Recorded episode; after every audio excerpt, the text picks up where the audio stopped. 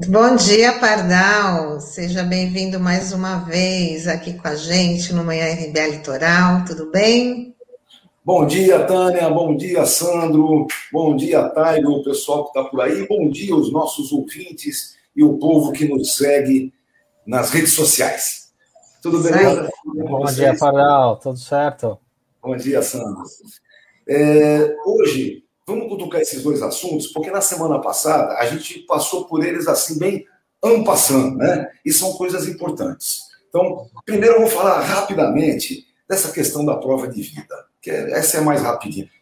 Pelo amor de Deus, tem gente defendendo. Não, a prova de vida tem que acontecer, porque tem gente aí escondendo defuntinho em casa. Pelo amor de Deus, né? Não dá para dizer que isso é verdade. O que está acontecendo? É, primeira coisa importante, foi suspensa essa sacanagem da prova de vida por causa da pandemia. Agora eles dizem que tem que retornar. Tem que retornar a prova de vida, é uma coisa fácil, dá para fazer pelo computador, dá para fazer é, isso para quem tem o Face, né? Para quem já fez carteira de motorista, no Face, essas coisas assim. Dá para fazer de um monte de jeitos, para quem pode. Só para quem pode. E aí é que é o grande problema. Quem não pode é que vai ter problema efetivo. Vamos pensar uma coisinha. Faz um tempo aí que a Data Prévia prometeu para nós que qualquer certidão de óbito, no ato em que ela é expedida, o CPF do cara é cancelado e qualquer benefício que ele receba da Previdência Pública é cancelado no ato. Essa informação que eu tinha. Aí alguém dizia, ah, mas tem é, é, lugares no Brasil em que o atestado de óbito de, demora. Tem lugares assim? Vamos resolver, porque são nesses lugares mesmos é que vai ter a dificuldade do sujeito fazer a prova de vida. Não é? Se você tem dificuldade de saber se ele está morto ou vivo por causa da certidão de óbito, imagina ele sair lá da mata onde ele mora para ir fazer a prova de vida na cidade, no banco ou no raio que o parta. Então, esse é um grande problema, um grande problema mesmo. O que eu quero dizer hoje para vocês é bem simples. Cumpram esta porcaria para não ter suspensão de benefício e aquele troço todo. Mas vamos brigar, porque em bons tempos, e os bons tempos vão voltar, podem ter certeza disso. A pandemia vai acabar, o pandemônio vai acabar, existe um Luiz no fim do túnel, e eu não tenho dúvida nenhuma que os bons tempos vão voltar. E quando os bons tempos voltar, essa porcaria de prova de vida tem que acabar. Nós temos que ter é uma relação direta na informática a nível nacional. Nós temos que ter certidão de óbito expedida e temos que ter a relação direta com o CPF e com o benefício previdenciário. Eu disse uma vez, legal mesmo, era o INSS ter bem colocado lá quem tem é, esposa, quem tem é, é, união estável, quem tem marido. Então, quem tem essa relação tinha que estar lá já. No ato em que sai a certidão de óbito, eles tinham que cancelar a aposentadoria e já conceder a pensão. Né? Não tinha nem que esperar pedir. Mas, infelizmente, não é bem o que eles querem. Por isso, aposentados e pensionistas vão fazer essa porcaria para não ter suspensão de benefício. Mas, em bons tempos, vamos brigar para isso acabar. Porque eu acho vergonhoso, uma vergonha essa história. Uma questãozinha simples. Vocês acham de verdade que tem alguém escondendo o defunto para receber a aposentadoria do sujeito? Aonde? Aonde? O cara esconde na geladeira de casa o defunto e não solta a certidão de óbito. Pelo amor de Deus, né? Isso é muita palhaçada. Fraude mesmo é esse desgoverno que está aí. Isso aqui é uma fraude. Bom, rapidamente vamos entrar no outro tema que é de suma, suma, suma importância é a história do auxílio miséria. O que está acontecendo? O auxílio emergencial que surgiu no ano passado já foi aquela grande briga. Acabou no rebugudo aqui na briga de lá, dentro do Congresso, virando 600 reais e 1.200 para as mães de família. Né? Mãe de família que tem filhos e cuida sozinha tinha 1.200. Bom, nenhuma fortuna, tá bom? Nem 600, nem 1.200 são fortunas mas pelo menos havia alguma mobilização. O que, que acontece que é muito importante a gente entender? É importante ver que o que movimenta a economia em tempos de pandemia, em tempos de dificuldade, são os pobres. Eles é que movimentam a economia, porque tem que comer, pessoal. Tem que comer, tem que vestir, tem que viver, tem que ter vida. E quem vai gastar é quem precisa gastar. Quem tem demais, guarda.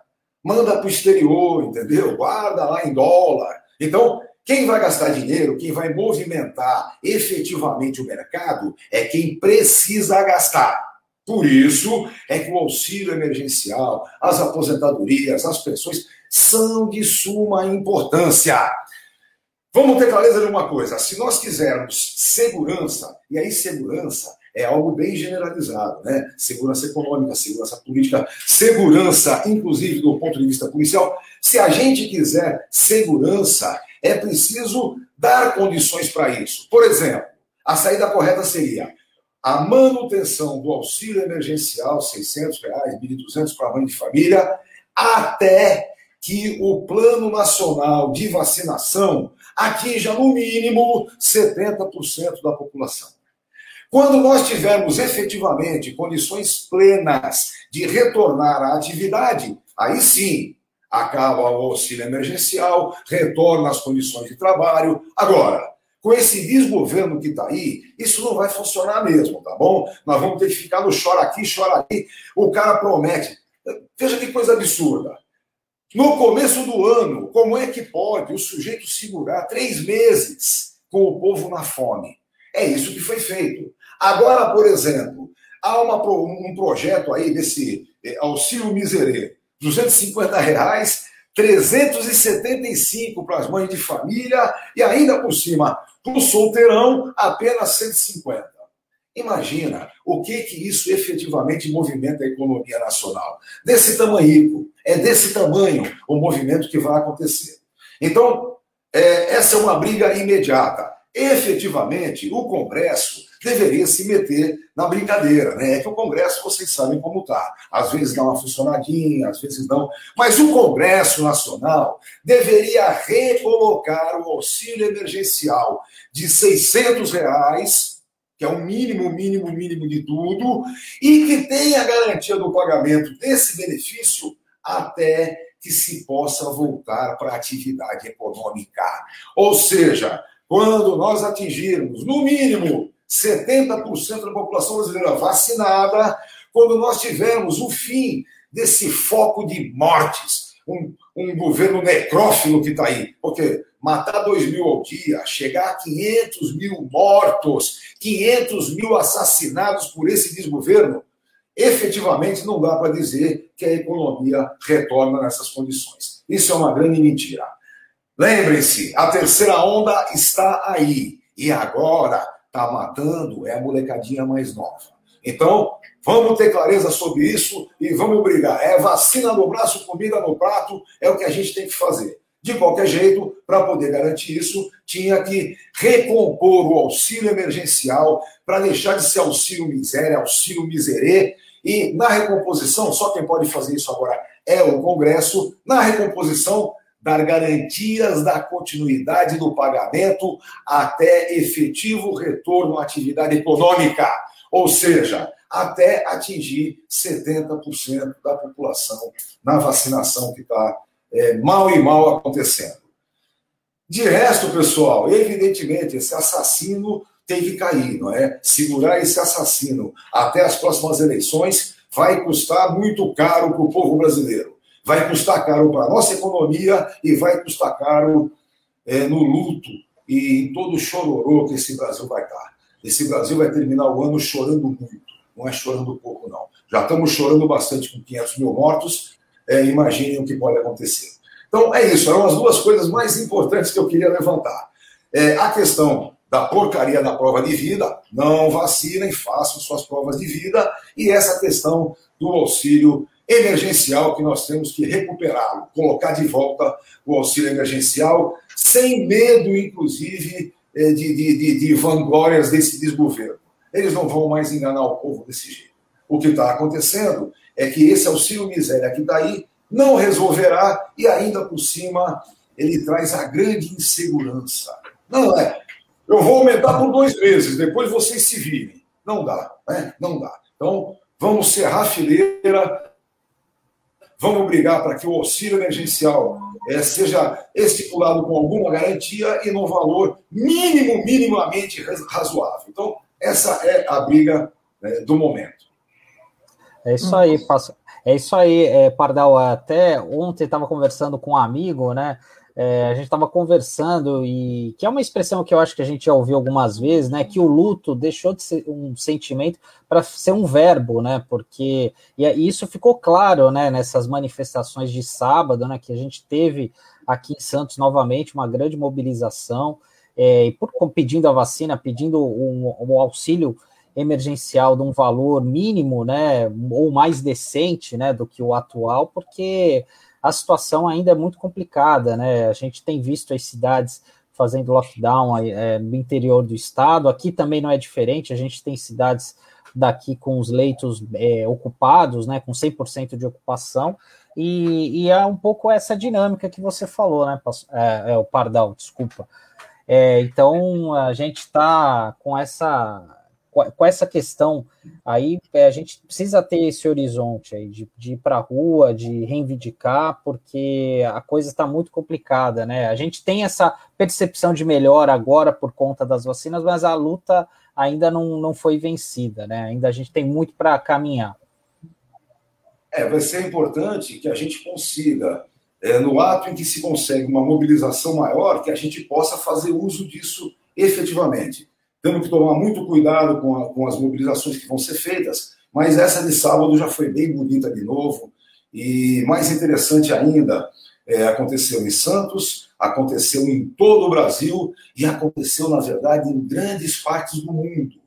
É, a gente passa uma vergonha danada, porque o, o presidente da República do Brasil é piada no mundo todo, mas sabemos que a solidariedade do mundo não vai permitir que esse pilantra dê o golpe que ele está tentando. Então, é, a mobilização é essa no momento, e eu acho que a gente que luta por um mundo mais justo, que luta é, pela dignidade do ser humano, a gente tem que abraçar a causa trazendo as questões do direito social, trazendo é, a importância da assistência social, que está lá na Constituição Cidadã de 88. Está lá, naquele momento da luta contra a ditadura, do rompimento do arbítrio, nós construímos uma Constituição que é cidadã. O nome dela, Constituição Cidadã, não é à toa. Eu acho que o momento é de defendê-la e o momento é de aplicá-la, é de mostrar, inclusive, eu gosto muito da matéria, né? Essa tal de seguridade social. A seguridade social brasileira compreende previdência social contributiva, saúde e assistência social. Obrigações do Estado. O Estado tem essas obrigações. Ah, mas com quê? Com o imposto que você paga todo dia. É, pegou ônibus, meu querido, tomou cafezinho, pagou imposto. Não tem jeito.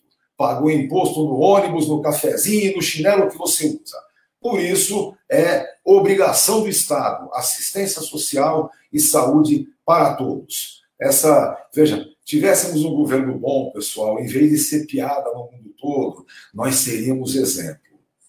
Em outros tempos, o Brasil seria exemplo, exemplo de produção de vacina, exemplo de distribuição para os irmãos da América Latina, seríamos exemplo. Infelizmente, o golpe de 16 e o regolpe é, com a eleição em 18 deu nisso que a gente está enfrentando. Mas vamos lá, vamos é, segurar e sair com toda a força possível. É o que eu estou dizendo, Sandro, o que eu falei, inclusive, a gente conversou sobre aquele artigo que eu fiz. É, a ideia em si é a seguinte: Vamos à luta pela democracia, seja online, nas redes sociais, seja nas ruas, para quem está nas ruas, seja no seu dia a dia. Mas a questão da luta pela democracia é obrigação do povo brasileiro, obrigação de todos nós. Por isso, vamos, é, como disse Juca Kifuri, vamos à frente ampla, ampla de doer, porque temos que derrubar esse pilantra que está aí. Impeachment é necessário cada vez mais. É isso aí, Pardal. Boa semana para você, muito obrigada, tá? Uma ótima semana e até a próxima. Boa semana, Boa semana para todos que estão nos ouvindo, acompanhando e beijos e abraços, estamos juntos, até a semana que vem. Tchau, tchau.